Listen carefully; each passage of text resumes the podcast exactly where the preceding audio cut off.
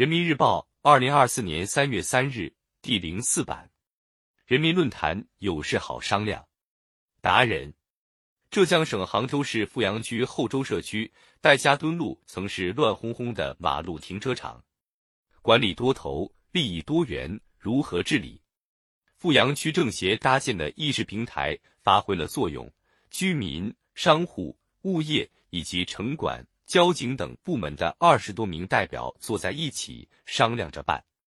各方形成共识，一致行动，让戴家墩路彻底变了样，车辆整齐停放，道路干净整洁。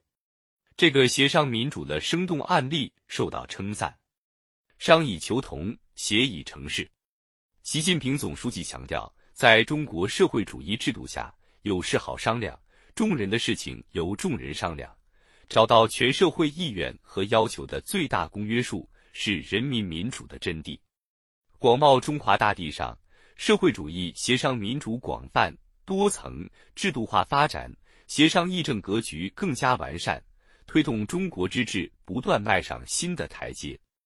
老街坊议事厅、居民智囊团小院议事厅等议事平台，让城市社区大事小情得到妥善解决。屋场会、院坝会、坝坝会等创新实践，助力乡村治理。众人拾柴火焰高，新时代枫桥经验借助互联网搭建起干群交流平台，把问题解决在基层，化解在萌芽状态。实践充分证明，中国式民主在中国行得通。很管用，是维护人民根本利益最广泛、最真实、最管用的民主。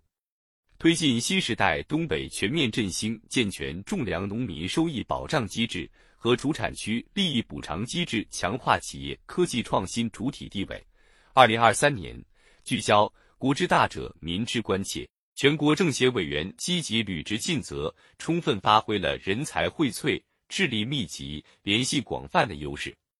提出的意见和建议，体现着界别群众的愿望和诉求，凝结着政协委员的智慧和汗水，经由既定的制度和程序，成为决策参考。实践证明，协商民主是党领导人民有效治理国家、保证人民当家作主的重要制度设计，成为我国社会主义民主政治的特有形式和独特优势。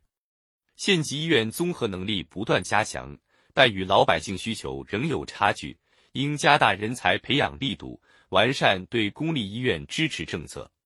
在湖南省耒阳市人民医院门口，全国政协委员、湖南省人民医院常务副院长向华以视频方式参加了全国政协举办的一场远程协商会，并提出了自己的建议。